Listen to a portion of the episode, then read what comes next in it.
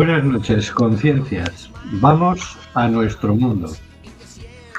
Estamos en Cuac FM, en el programa Simplemente Gente, programa bisemanal sobre la diversidad cultural en Coruña y sobre los derechos de las personas migrantes. Hoy, miércoles 12 de enero de 2022, nuestro primer programa del año.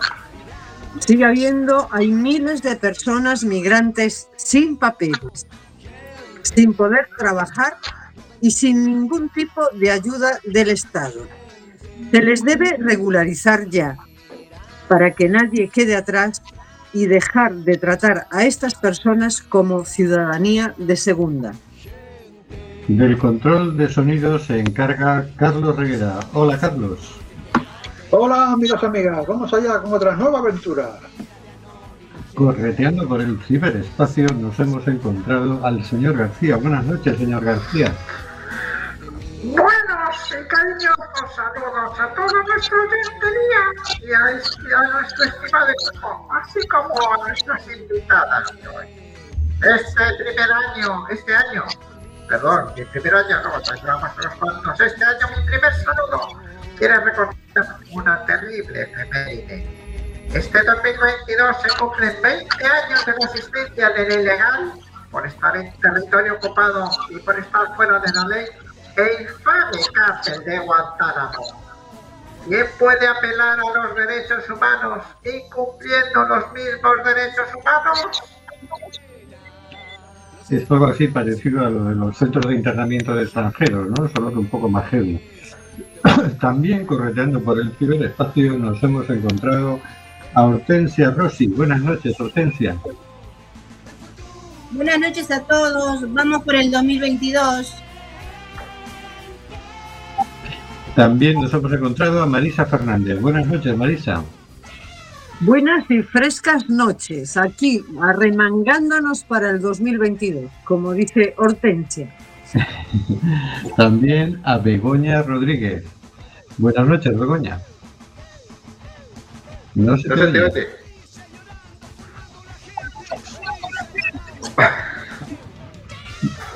No se te oye. Algo pasa con el sonido de Begoña. Bueno, también nos hemos encontrado a Mariano Goicoa. Buenas noches, Mariano. Hola, muy buenas noches. Espero que a mí sí se me oiga, al menos. Se te oye, se te oye.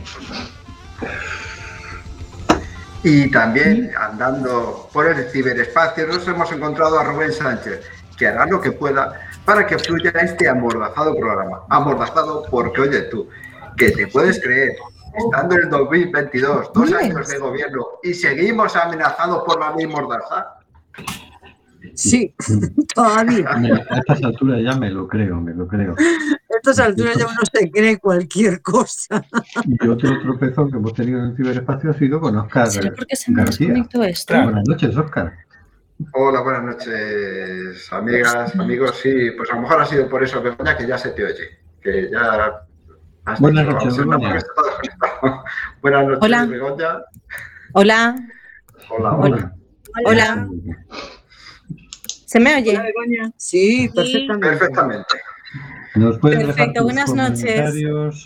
Déjanos tus comentarios en WhatsApp o en Telegram en el 607-486-482. Acordaros, 607-486-482. Y vamos con la sintonía de cositas de la actualidad.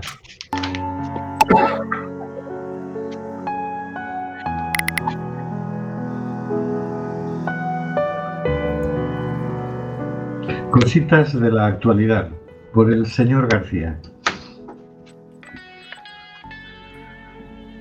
Empezamos el año con una noticia que nos trae Borja Avergues, publicada en elsaltodiario.com el pasado día 9.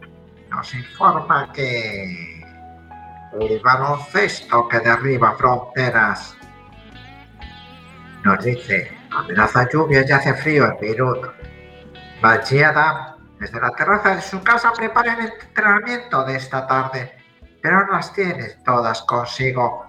Teme que no se puedan realizar las pistas de baloncesto de Satila. Tienen el suelo muy estropeado y están al descubierto. El entrenador sabe ejercitarse bajo la lluvia, es peligroso para su equipo. Las horas pasan y el cielo persiste en su amenaza, pero ni rastro de agua. No llueve. Hay entrenamiento. Magdi sabe de la importancia de la cita de hoy. El próximo sábado es una de esas fechas marcadas en calendarios. Un equipo local ha invitado a las chicas a jugar el partido amistoso y esta es una propuesta que no pueden rechazar. Son las seis y media y bajo el cielo gris libanés las jugadoras del Palestine Joe Basketball Team entrenan sin parar. Se las ve muy contentas, se ejercitan, ríen. Entre canasta y canasta les da tiempo a darse ánimos y abrazos. Hoy son un total de nueve chicas del coach, el coach Machi y un joven estadounidense que está estudiando en Beirut. Unos compañeros de clase les, le habían hablado del equipo y querían conocer de primera mano la historia de estas pequeñas heroínas. El Palestine Youth Basketball Team es el equipo de baloncesto femenino del campo de refugiados de Shatila, Beirut, Líbano. El grupo es un ejemplo perfecto de paz, armonía y amistad. Entre sus jugadoras conviven palestinas, libanesas, sirias y nigerianas. Además también comparten pistas chiíes y suníes, algo poco común en las tensionadas sociedades actuales de Oriente Medio. El equipo además representa la unión de un grupo de personas en defensa de los derechos y las libertades de las que en muchas ocasiones se han visto privadas.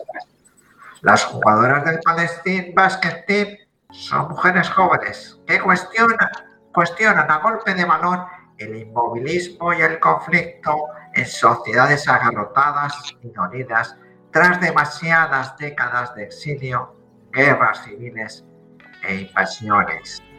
Acaba diciendo Borja. Un pequeño y claro ejemplo de que el futuro se escribe con un presente donde los prejuicios dejan paso a las esperanzas. ¿O acaso guiarse por los prejuicios no es navegar entre el fundamentalismo y la intolerancia? Muy bueno. Ahí las nuevas generaciones abriéndose, abriendo paso. Sí, es una esperanza, ¿no? Que las nuevas generaciones dejen de pelear, la pelea de los abuelos o de los bisabuelos, tatarabuelos, etcétera, etcétera. De los bisabuelos. En fin, no lo sé. No lo sé, pero bueno. Sí, la verdad es que sí. Bueno, vamos a escuchar. Por, por- sí, sí. Vamos a No, que es un pequeño, entre tanto número, estadística, contagios, tal, es un pequeño hálito de esperanza de que hay gente que está viendo y haciendo las cosas de diferente forma. Pero Ah, vamos sí. a escuchar la canción, que es muy bonita esta canción. Se titula Al-Haq Sila, de Julia Butros. Adelante ahora.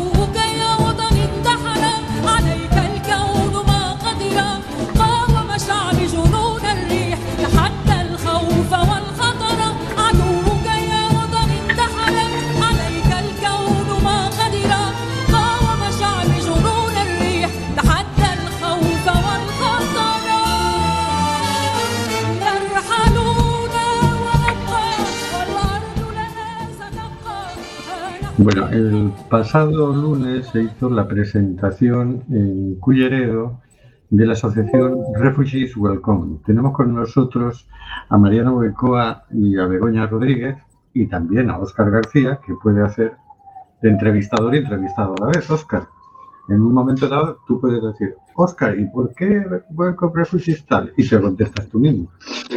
Pero yo me haré las preguntas fáciles, ¿eh? las difíciles se las dejo a ellos. Bueno, buenas noches de nuevo. Buenas ¿Cuándo- noches. Buenas ¿Cuándo noches. y dónde y cómo surge Refugees Welcome? Bien, pues Refugees Welcome es una red internacional que nace en Alemania en el 2014, de la mano de una pareja que vive en Berlín, eh, dispone de una habitación libre y deciden, en vez de publicarla en cualquier eh, portal inmobiliario o cualquier agencia, pues ofrecerlo a organizaciones que trabajan con personas refugiadas y ofrecerles unas condiciones de, alquiler.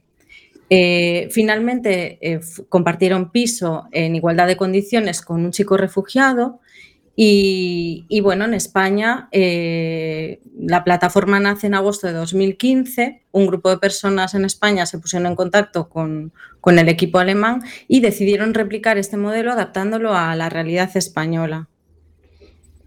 Ajá. ¿A qué se dedica Welcome Refugees? Bien, eh, realmente se, se trata de una cultura de bienvenida. Lo que se intenta es eh, pues, abrir puertas, eh, quitar miedos, eh, eh, relacionarnos con horizontalidad, sensibilizar sobre la protección internacional a través de la experiencia personal. En definitiva, yo creo que se trata un poco de, quitarnos ese miedo y, y abrir y dar la bienvenida a estas personas que, que están en un momento sensible y necesitan ayuda. Sí, la idea fundamental es la que decía Begoña, y es que aquellas habitaciones libres que podamos tener en nuestras casas, eh, digamos, hay dos opciones. Una, meterlas efectivamente en el mercado inmobiliario, que es lo que se planteaba al principio de esa pareja alemana, o enriquecer nuestro hogar mediante la convivencia con una persona que viene de fuera y que nos aporta nueva cultura, nuevas formas de ver la vida y que muchas veces trae una experiencia personal, eh, bueno, puede ser en ocasiones eh, tremenda, pero desde luego siempre va a ser muy enriquecedora, porque nos, nos, da, nos da una visión del mundo que de otra forma seguramente no podemos conseguir. ¿no? La idea es ocupemos esas habitaciones vacías de nuestros hogares, pero ocupémosla con vida, de verdad. ¿Y cómo funciona? Porque por lo que he entendido, en principio no es una cuestión de caridad, no que se le ofrezca gratis la habitación. ¿Cómo, cómo es el mecanismo? ¿Cómo la puesta en contacto? ¿Cómo hacéis todo esto? Sí, a, través de la, a través de la página web tenemos la opción de registrarnos bien como casita, como persona que ofrece una habitación dentro de su hogar para compartir vivienda. Y hay otra parte que es para registrarme como refugiado, como persona demandante de, esa habitación, de esa convivencia. Esta sería la forma ideal y, es indispensable para poder acceder y ponernos en contacto y activar esa red, ese mecanismo para, pues, eh, digamos, conocer a estas personas que necesitan eh, una, de una convivencia, estas personas que ofrecen hogar para, para que puedan eh, llegar a una convivencia. ¿no? Ahí se iniciaría el proceso a través de la página web. Luego, evidentemente, sería eh, una entrevista personalizada, tanto con la persona refugiada, o, que, o, en, o mejor dicho, en petición de refugio internacional, y, y la propia casita, ¿no? los, los, locales. Se haría entrevistas eh, por parte del equipo de Refugees Welcome, porque hay que decir que somos un equipo multidisciplinar. Eh, Begoña y yo estamos en comunicación. Luego hay otras compañeras que están eh, precisamente en, en, trabajo social y que conocen evidentemente mucho mejor esos perfiles de las personas migrantes. Se hace, digamos, eh, entrevistas personalizadas tanto a una parte como a la otra y luego pues se intenta buscar un matching, ¿no? Una, los perfiles más afines y eh, si ambas partes están de acuerdo, que esto es fundamental, eh, y también en la parte económica en la que ahora, en la que ahora entramos, pues eh, lógicamente Refugees pues eh, pone todo lo que, lo que puede para que, para que al final la convivencia entre dos particulares, que esto es fundamental, ¿eh? que decir, Refugees en ningún caso ampara ningún contrato ni nada por el estilo, se hace entre dos particulares, entre dos personas adultas que deciden convivir. ¿no? Refugees lo que hace es servir un poco de plataforma de unión, pero nada más. Y la parte económica decía, la única, digamos, condición, entre comillas, que nosotros ponemos es que sea por debajo del valor de mercado. Pero ahí sí que tienen que pactarlo ellos también. Debajo del valor de mercado puede ser un poquito más barato o mucho más barato. Eso ya depende, evidentemente, de las dos partes que siguen siendo soberanas en este acuerdo. ¿no? De lo que se trata fundamentalmente, y esto es muy importante, es de que la persona refugiada también se empodere. Es decir, no está viviendo de ti, está viviendo contigo, que esto es un aspecto fundamental. Sí, se trata de una convivencia horizontal. Exacto. Y, y además indicar que durante todo el proceso va a haber una persona, lo que llamamos el vínculo local, que va a hacer, eh, digamos que doble, doble juego, va a servir también de acompañamiento durante todo el proceso para que cualquier duda, cualquier eh, cosa que pueda surgir durante la, durante la convivencia se pueda solventar, se pueda hablar. Y por otra parte, eh, bueno, pues va a hacer también, va eh, a, bueno, a relacionarse con, con la persona refugiada, pues para salir, para tener parte de ocio y bueno, ayudar un poquito a que se, se involucre y conozca también pues, eh, la ciudad, el sitio en el que, en el que está conviviendo. ¿Hay un límite de tiempo para ese contrato o, o es el que pacten las dos personas? El mínimo sería de seis meses, perdona. Sí, sí. No, no, es, es la recomendación un poco, sí, que hace Refugees, que sea de seis meses, porque entendemos que la persona que, que está en, en petición de asilo o de, o de refugio, seis meses es el mínimo tiempo para que se sienta mínimamente estable. Ahora bien, después eh, pueden, digamos, seguir conviviendo el tiempo que haga falta, el tiempo que ambas partes decidan. Eh, también es cierto que no suelen ser convivencias mucho más allá de seis meses o de un año, porque normalmente las personas en petición de asilo o refugio, si finalmente con- consiguen eh, ser, ser asiladas oficiales, cosa que ocurre solo en un cuarto por ciento, en un, perdón, en un cuarto de las ocasiones, pues lógicamente ya se buscan la vida, suelen integrarse en el mercado laboral, etcétera, y lo que están deseando lógicamente es vivir ya de manera independiente. En Refugees tenemos experiencia de personas, me estoy acordando, pues de un veterano que ya lleva muchos, muchas convivencias encima, pues que ha, encima en el mejor de los, de los sentidos, vamos, que tiene ya muchas atesoradas y que, y que por las habitaciones de su casa pues ya han ido pasando muchos, muchos y muchas refugiados. De lo que se trata es efectivamente que sea una inserción individualizada y real. Destacaba Begoña y destacaba muy bien la figura del vínculo social. Ya no se trata solo de que haya una persona que eh, convive con el refugiado en su casa, sino que tiene, eh, tiene que haber también alguien que le, que le brinde la oportunidad de integrarse realmente pues, en la vida cultural, en la vida social, en la vida deportiva, en la vida gastronómica, etcétera. ¿no? Que eso es al fin y al cabo la, la inserción. En cierto modo, Refugees, lo mismo que las entidades del tercer sector con las que colaboramos, yo creo que estamos haciendo un papel que le correspondería seguramente a las instituciones. ¿no? Y es- estamos llenando con ciudadanía eh, aquello a lo que las instituciones no llegan. Sí, es- además es un debate, ¿no? Si, si debería ser así, si no, deberían ser las instituciones, o no podemos dejar en manos de las instituciones las cosas Claro. Importantes. Claro. No, sobre todo las cosas humanas, ¿no? Las cosas humanas al final es cierto que la ciudadanía funciona, funcionamos eh, a flor de piel, cosa que no se le puede seguramente pedir a las instituciones tampoco, claro. Se les debería pedir, ¿no? Pero- Sí, Oye, me llama la atención una cosa. Eh, entiendo que solo trabajáis con personas eh, refugiadas o solicitantes de asilo, no con el resto de inmigrantes, ¿o no? De, bueno. Pero bueno. Vale. De hecho, eh, realmente trabajamos con personas que están en situación de solicitud de asilo, pero aún no lo tienen concedido. Digamos que es durante ese trámite, durante el cual les ofrece- eh, bueno, se les ofrece ese asilo inicial de seis meses, que puede ser obviamente extensible, pero serían personas que aún no tienen eh, consolidado esa, esa situación. Sí, las, eh, en teoría esa, esa primera fase de la petición de asilo no debería durar más de seis meses. En la práctica, el propio Ministerio del Interior reconoce una media de nueve, una media de nueve. Además, todo el proceso no debería llevar más de 24 meses, salvo en casos muy especiales. Bueno, está tardando de media, insisto, datos oficiales, tres años. Es decir, digamos que las propias, el propio Ministerio reconoce que tiene un incumplimiento de sus propios objetivos. De todas maneras, es cierto que todo esto se está redefiniendo prácticamente todos los días. Y desde Refugees Welcome lo que tenemos muy claro es que tampoco queremos dejar de lado a aquellos que por la causa que sea no han podido ir por el cauce oficial de petición de asilo. Nosotros trabajamos en general con todas las personas desplazadas, ¿eh? sea cual sea su origen, su nacionalidad o su situación. Lo que pasa es que sí es cierto que eh, en la medida en que las personas son oficialmente solicitantes de asilo o refugio, también están eh, apoyadas por otras entidades del tercer sector, pues como puede ser ACCEM, Cruz Roja, Caritas o la que sea. Y para nosotros que solo ofrecemos, solo entre comillas, ofrecemos vivienda, evidentemente esa tercera pata, esa ayuda de otras entidades también es fundamental.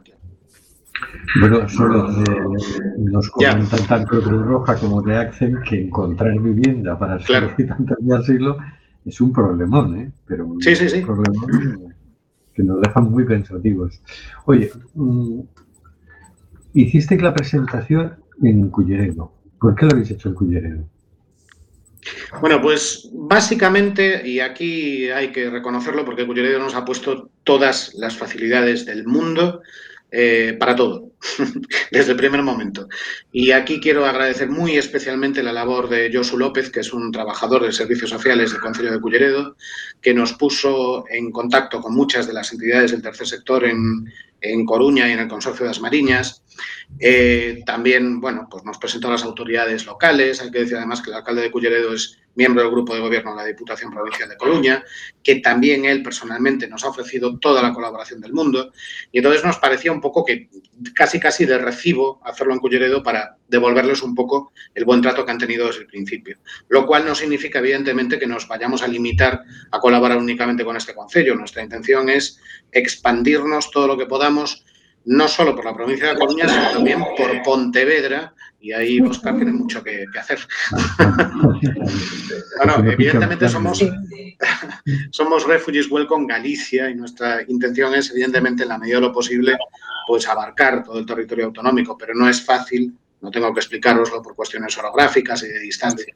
Estamos centrándonos fundamentalmente ahora en Coruña Ferrol, pero, pero vamos, bienvenidas sean todas las manos para, para, para colaborar en el proyecto.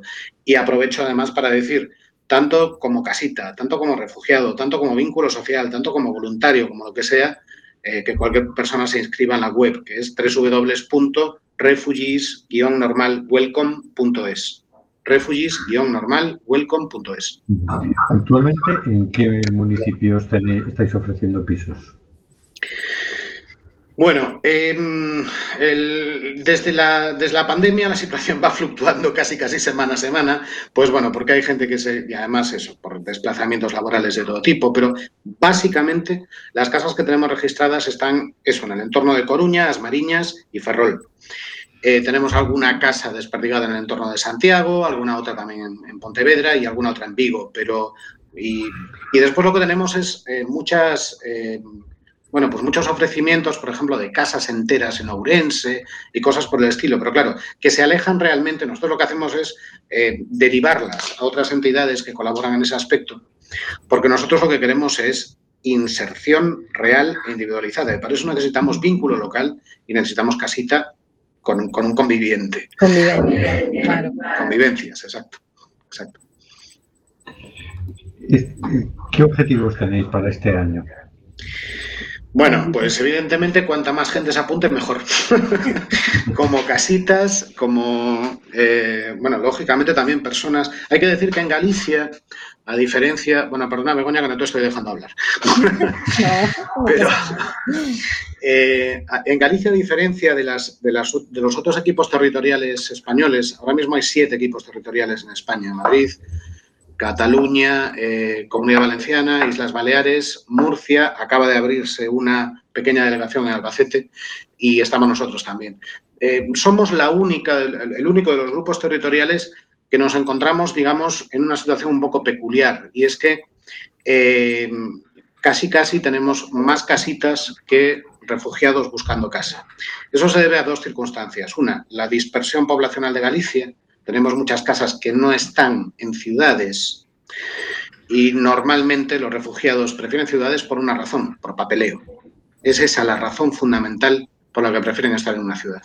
Y después que el refugiado que acude a Galicia normalmente, normalmente tiene una cierta red social o familiar. Son fundamentalmente hijos y nietos de, de emigrados gallegos en su momento.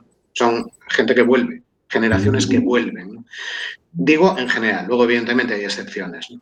Y esa es un poco la, la peculiaridad con la que nos estamos encontrando. Así que estamos abriendo casi casi nuestro propio camino en Refugees Well con Galicia. Y aparte, Rubén, yo quiero también dejar dicho que lo que nos haría mucha ilusión y también es un gran objetivo para nosotros este año es tener muchas convivencias, estrenarnos y poder celebrar por fin ya, alguna convivencia, porque este año pasado ha sido un poco complicado y ahora con la presentación en Culleredo, pues hemos tomado contacto con todas las entidades y estamos muy ilusionadas, ilusionados, pues con, con poder iniciar por fin eh, una convivencia. Sí, hay que decir de- que de la presentación de Culleredo precisamente, bueno, han surgido un par de contactos muy interesantes que es probable que, que puedan fructif- pues, fructificar en breve Sí. en un par de convivencias. Así que, evidentemente, sois los primeros en saberlo. Vamos a ver, entonces ahora imagínate que yo quiero colaborar con Refugees Welcome, cosa que es así. vamos. No, no. Bienvenido.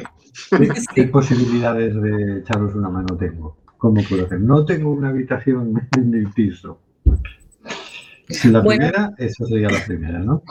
Vale, pues eh, tenemos siempre varias opciones. La primera queda descartada ya que no tienes sitio en tu casa, pero bueno, siempre puedes ofrecer pues lo más valioso que, que tienes también, tu tiempo. Puedes ser un voluntario, puedes apoyarnos, puedes, eh, depende de dónde estés, puedes crear una delegación, puede ser vínculo social, dependiendo un poquito de, de lo que puedas aportar, pues podemos ver.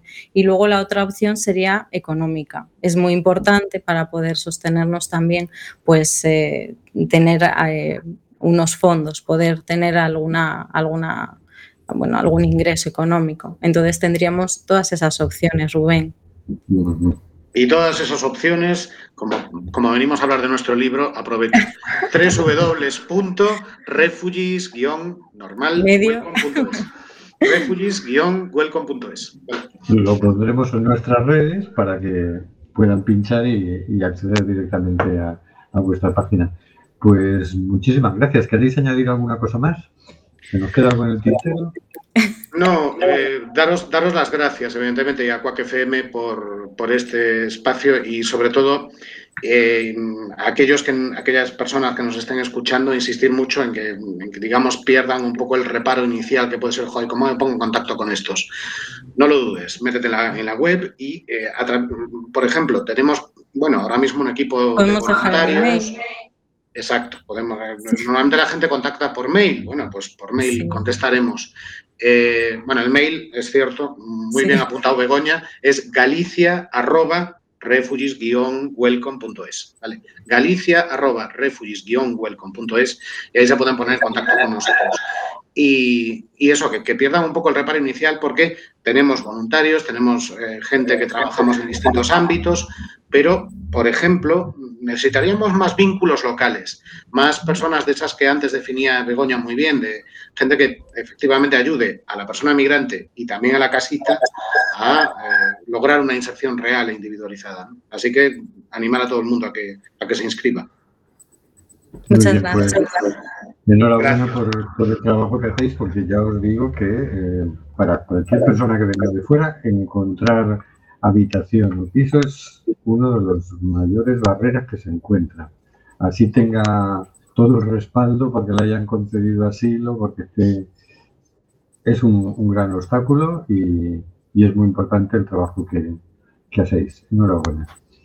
Muchas gracias, Rubén. Gracias. Bueno, y a todos. Y vamos con, las noticias. Tenemos hoy un reportaje que presentó Nicolás Castellano en la cadena SER. Adelante, Oscar. Eh, estoy, sí, pensé que me había silenciado. Rada de Aro, el pueblo salvado por los chiquetes de las pateras. En la cadena SER de Nicolás Castellano, publicado el pasado 3 de enero. En Rada de Aro, nadie habla de ellos con acrónimos ni apodos despectivos. Ellos han supuesto el mayor impulso de desarrollo en más de medio siglo. Han salvado el pueblo, afirma rotundo el alcalde.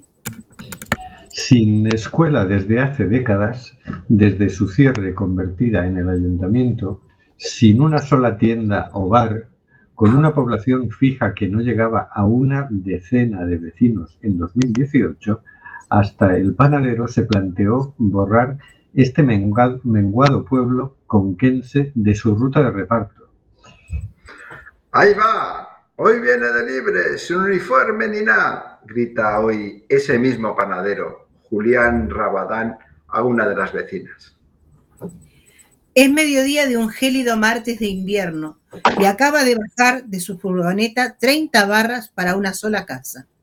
Gracias a esa vivienda, ideada como casa rural, pero que nunca llegó a hospedar a ningún turista y convertida hoy en el hogar de una decena de menores, el panadero vuelve a pasar a diario por Rada de Aro. Aquí estamos echando la cascailla y poniéndonos al día con las cocineras. Me equivoco muchas veces contando las barras, porque me hacen reír, dice Julián en presencia de la Resu, que consigue convencerle para que cuente cómo ha cambiado la película del pueblo en estos últimos tres años. Francisco Arjona, para todos el Paco, es, uno- es el único alcalde que ha conocido Rada de Aro desde la vuelta de la democracia. No se fue a vivir a la cercanía y turística Belmonte gracias a un proyecto que empezó con la visita de la Amelia, que nos planteó esta oportunidad y lo pusimos en marcha junto con esta entidad, Diagrama, y le cedimos incluso el centro social para que hagan sus actividades, recuerda el primer edil. La Amelia es Amelia López, la delegada provincial de Bienestar Social de la Junta de Castilla-La Mancha, en Cuenca, y que está muy orgullosa, tres años después, del resultado que está dando para los chavales y para el pueblo, porque además nos ayuda a repoblar esta España vaciada, afirma. Es enorme, precisamente mm, soy yo la dueña de la vivienda, que estaba nueva a estreno, porque no tenía uso, estaba de casa rural, pero nada. Y ahora llevamos tres años con ellos y estoy encantada y, y con diagrama. Además, me contrataron como una de las cocineras de los chavales. Son unos niños que no dan problema. En estos tres años hemos conocido muchos. Salen de aquí con sus papeles. Son muy trabajadores y nos han dado nombre por los pueblos de alrededor, dice a las puertas del centro Resurrección Rubio.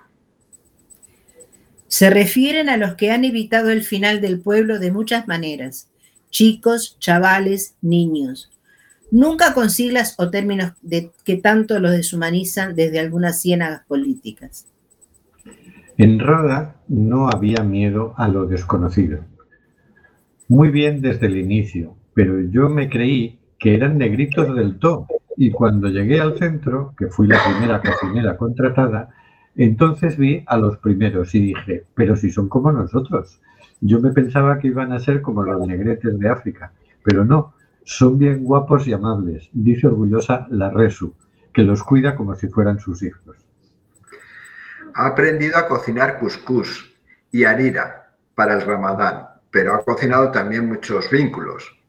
La relación es muy buena, pero me encariñé mucho con uno de los primeros, con Anás. Le tomé mucho cariño, parecía familia mía. Un chaval nacido muy lejos de Rada y una vecina, unidos por la empatía. Me dijo que había venido en patera porque se había muerto su madre y la primera noche no quería ni cenar, se tiró a llorar. Le enseñé la foto de mi hermana, que también había muerto, y se me abrazó. Después ya cenó y me vinculé mucho con él.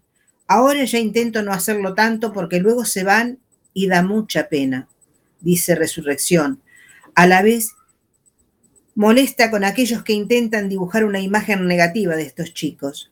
Cuando dicen que salen de los centros y salen por ahí a robar, no es cierto. Aquí todos han salido de 10, todos muy estudiosos y trabajadores en salsa. Esta es mi casa. Es muy grande y estoy muy a gusto, nos dice Mohamed Amidut, delante de su vivienda, en la zona alta del pueblo, cuyo alquiler paga con su salario de pastor.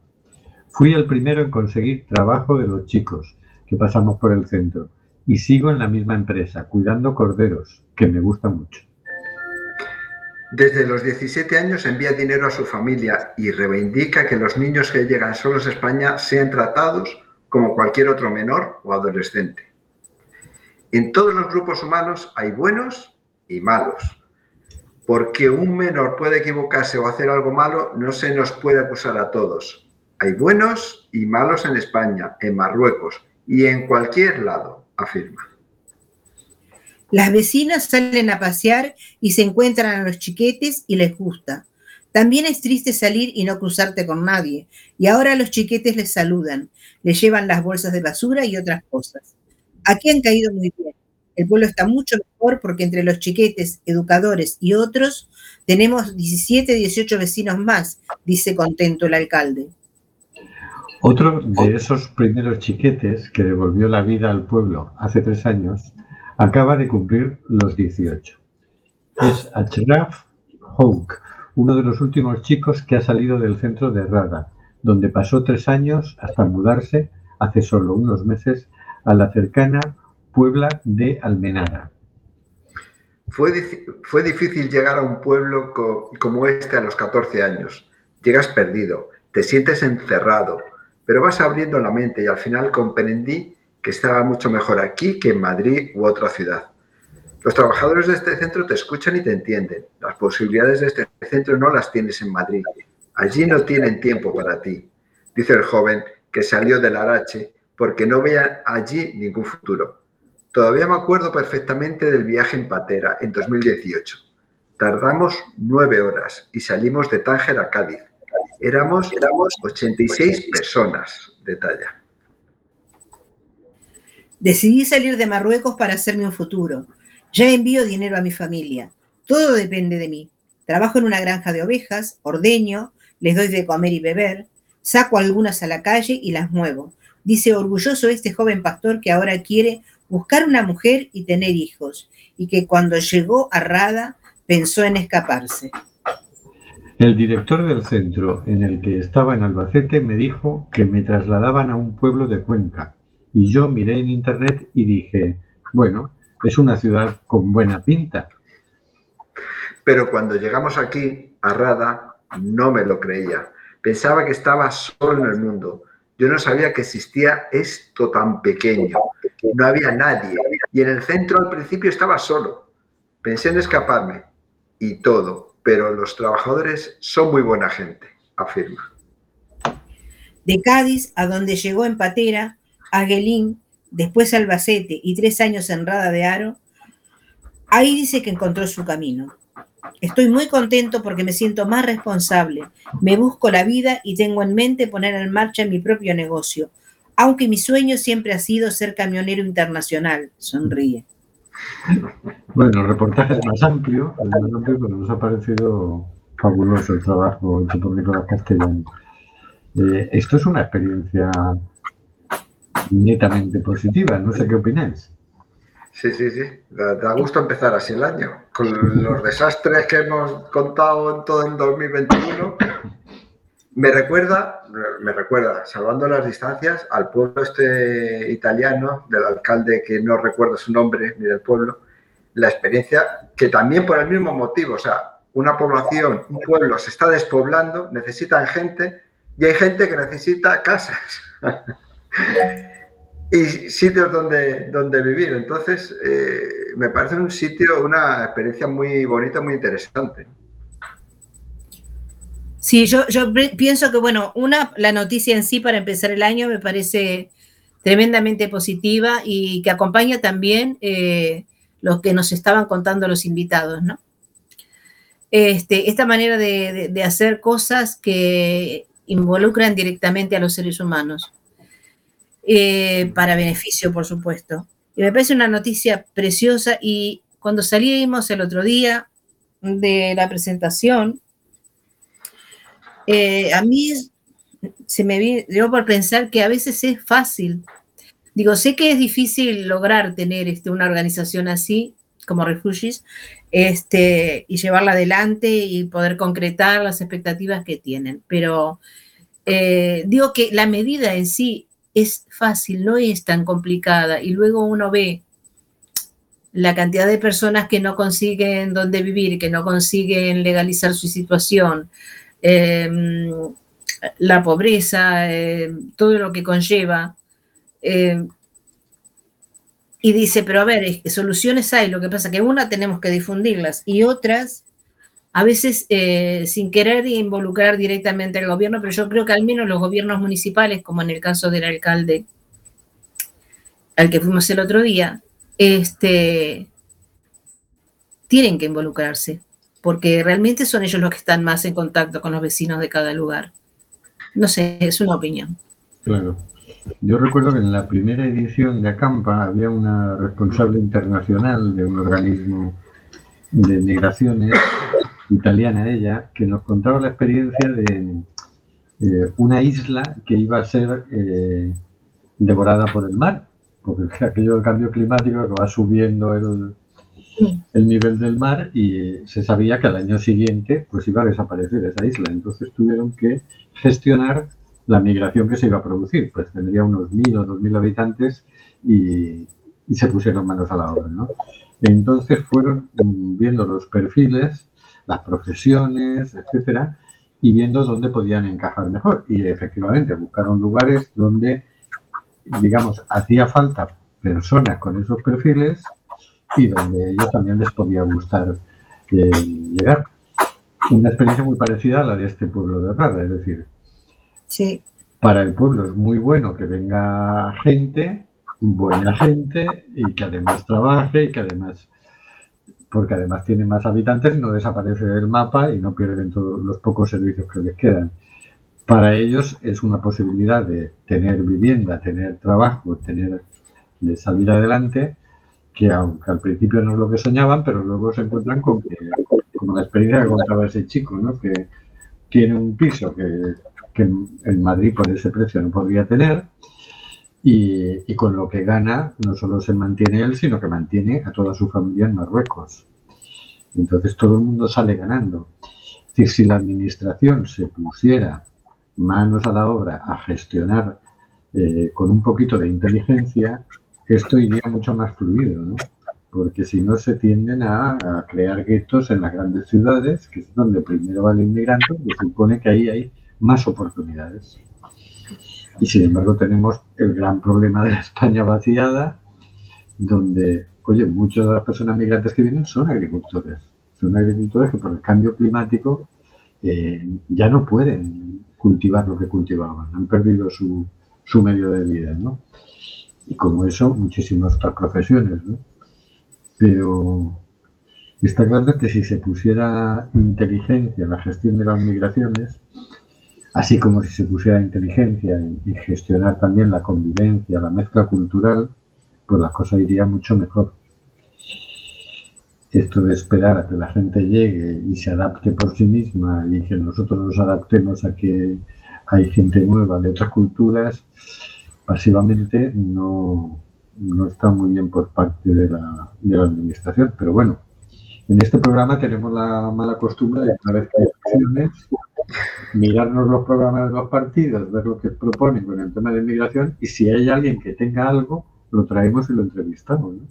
Pero cada vez nos vamos encontrando con que al principio entrevistábamos a cuatro o cinco partidos y en las últimas ocasiones no hemos entrevistado a nadie, porque directamente no tenían nada a nivel municipal, ninguna propuesta. A nivel elecciones generales sí suele haber algo más general, pero bueno, por lo que vemos son más bien brindis al sol que otra cosa, ¿no? Entonces, pues bueno, Yo eso opino, ¿no? Que, que la administración debería ponerse eh, manos a la obra, debería ser muy proactiva y, y- y gestionar esto con inteligencia.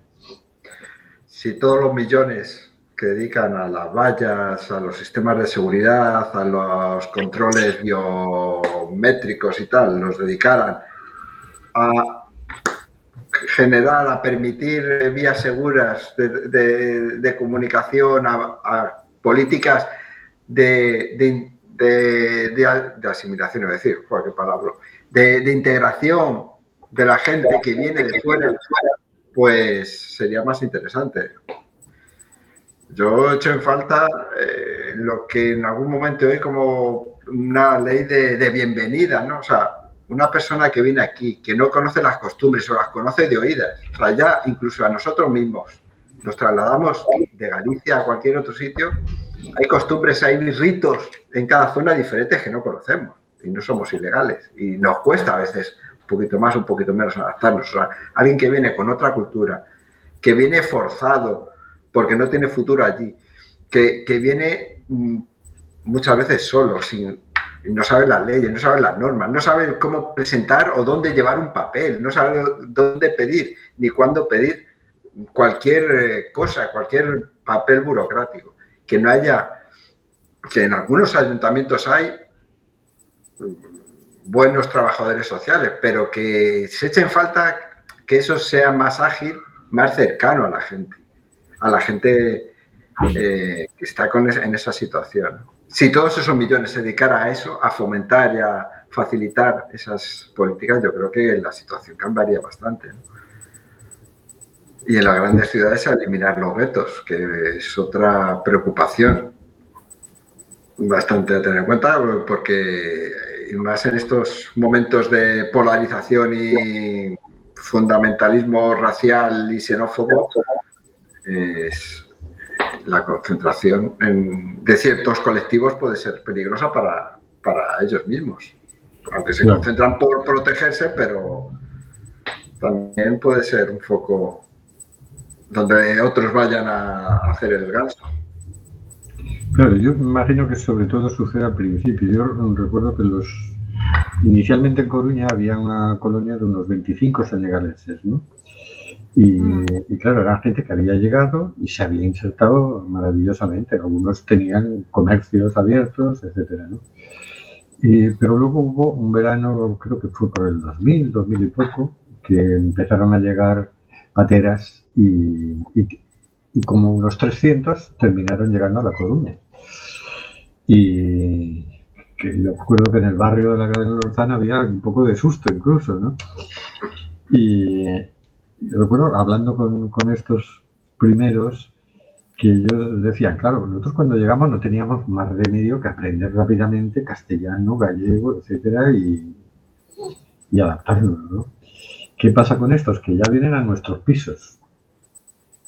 Y ya el circuito suyo es mucho más cerrado, porque ya tienen mucha gente de su, de su nacionalidad, de su idioma, de su cultura, con la que se entienden más fácilmente, con la que relacionarse. Entonces, claro, para un momento de llegada es mucho más fácil eh, relacionarte con los que vienen de tu, de tu mismo país, por lo menos, ¿no? Yo creo que luego ya se van, van consiguiendo trabajos, etcétera, etcétera, pero, pero no todos. Entonces sí se tiende a formar ciertos pequeños vetos, ¿no? Claro, eso hay que meter cuchara. La administración debería facilitarles más la, la vida, ¿no? Porque también, luego nosotros nos quejamos de que necesitamos mano de obra joven, de que necesitamos, de que nuestra pirámide poblacional es un desastre, de que se nos vacía la España rural, de- y todos los estudios hechos incluso por bancos, lo que demuestran es que eh, la migración es positiva para la economía del país, aportan dinero, es decir, aportan mucho más que el pequeño gasto que supone eh, concederles asilo, etcétera, etcétera, ¿no? Porque estos señores pagan impuestos desde el primer día, porque cada vez que se toman un café están pagando impuestos, pero cuando consiguen trabajo pagan seguridad social, etcétera, y a estas alturas, desde que viene gente a España, que esto empezó a pasar en un momento dado, no siempre fue así, antes nos íbamos mayoritariamente nosotros, ¿no? Eh, ya han aportado, ya nos han enriquecido, o sea que incluso económicamente son muy beneficiosos. Por supuesto, lo suyo sería hacer esto simplemente por, por hospitalidad, por solidaridad, por humanidad, ¿no? Pero lo bueno es que además es positivo. Deberíamos estar muy contentos de que vengan y ver cómo relacionarnos de la mejor manera posible con ellos. Y ellas. A ver, yo creo que, que aparte de lo económico, Rubén, que sí, que obviamente, eh, lo, también aportan cultura. Eh, y esta mezcla que, por ejemplo, lo que vemos en el barrio del Agro del Orsán, que es un barrio con un porcentaje altísimo de inmigrantes, no solamente africanos, muchos latinos también. Esta mezcla, tú, tú la ves allí, la, la- la- la- puedes vivir. Y, y es, es, es enriquecedora, totalmente enriquecedora. A mí me parece que al menos, no sé cómo será en otros lugares, como Vigo, por ejemplo, pero por ejemplo La Coruña tiene esa riqueza este, cultural que ya se está notando desde hace bastante tiempo en cuando hay algún espectáculo, cuando hay algún encuentro de, de inmigrantes, que lamentablemente ahora con el tema de, del COVID no se han podido hacer eventos, ¿no? Pero ya se están notando estas cosas. Y esa es una riqueza que, le da a, a La Coruña y a Galicia y a España en general, donde suceden estas cosas en las ciudades pequeñas o en los pueblos. Esa es una, riqueza incalculable. Supongo que, por ejemplo, que en Francia y en Italia eh, pasará más o menos lo mismo. O sea, lo que es la mezcla de las culturas, eh, el conocimiento que van adquiriendo lo- lo- los pueblos, este, bueno, los que reciben y a la vez los que son recibidos también. A mí me parece que eso es, es, es sumamente, sumamente importante también. Estoy completamente de acuerdo. Sí, sí, efectivamente. Muy bien, Es que pues, de la mezcla salen cosas como la tortilla de patata. ¿Qué sería de la tortilla de patata sin la mezcla entre Europa y América? No existiría la tortilla de patata. Exactamente. O sea, es que en lo más básico está la- el intercambio entre culturas. ¿Qué sería sin, de, la- de- de la tortilla de patatas sin patatas de América? Efectivamente. O incluso peor, y el chocolate. Eh, no, o el café. ¿Qué sería del café sin, sin África? Y de la paella, alguien me dijo, no sé si es cierto, ya entramos en el rumorología, de la paella, si el arroz viene de Asia, ¿qué sería de Valencia sin su paella valenciana? No existiría. A comer verduritas, un conejo. Hombre, un poco de marisco también, a ver si me entiendes. Bueno, vale. Bueno, pues con esto nos vamos a despedir. Eh, dar el aviso que os pongáis en contacto con Aire. Sabéis que Aire participa en un proyecto en Atenas que es el Elnam Maternity Center, mm, donde atienden a, mujeres embarazadas, mm, a refugiadas, vaya, embarazadas o con recién nacidos porque en su nueva sede necesitan personas voluntarias para ponerla en condiciones, es decir, gente que sepa algo de albañilería, carpintería, etcétera. Meteos en la web de, de Aire y, ahí podéis ofrecer vuestra ayuda. Y con esto nos despedimos hasta el día 26 de enero, dentro de dos semanas. un programa bisemanal, que quiere decir que lo hacemos cada dos semanas, no que lo hacemos dos veces a la semana. Así que nos despedimos.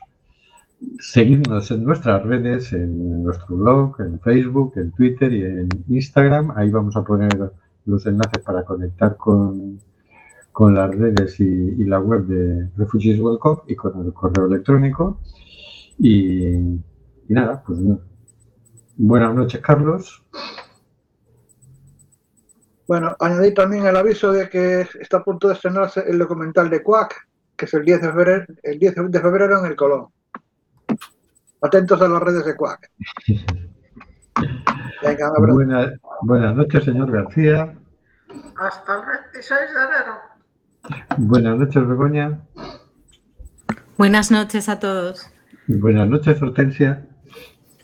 Buenas noches a todos, nos vemos en dos semanas. Buenas noches, Nano.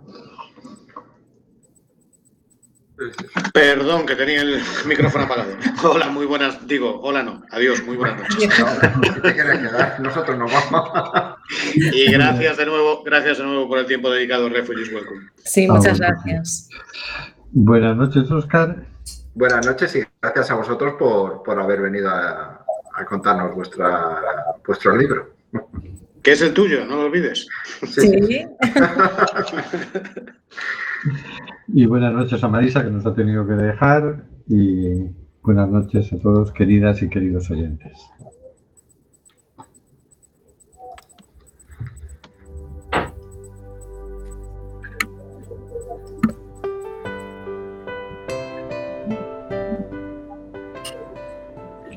Está muriendo gente en el Mediterráneo y el Atlántico. Nosotros hacemos este programa. ¿Qué vas a hacer tú?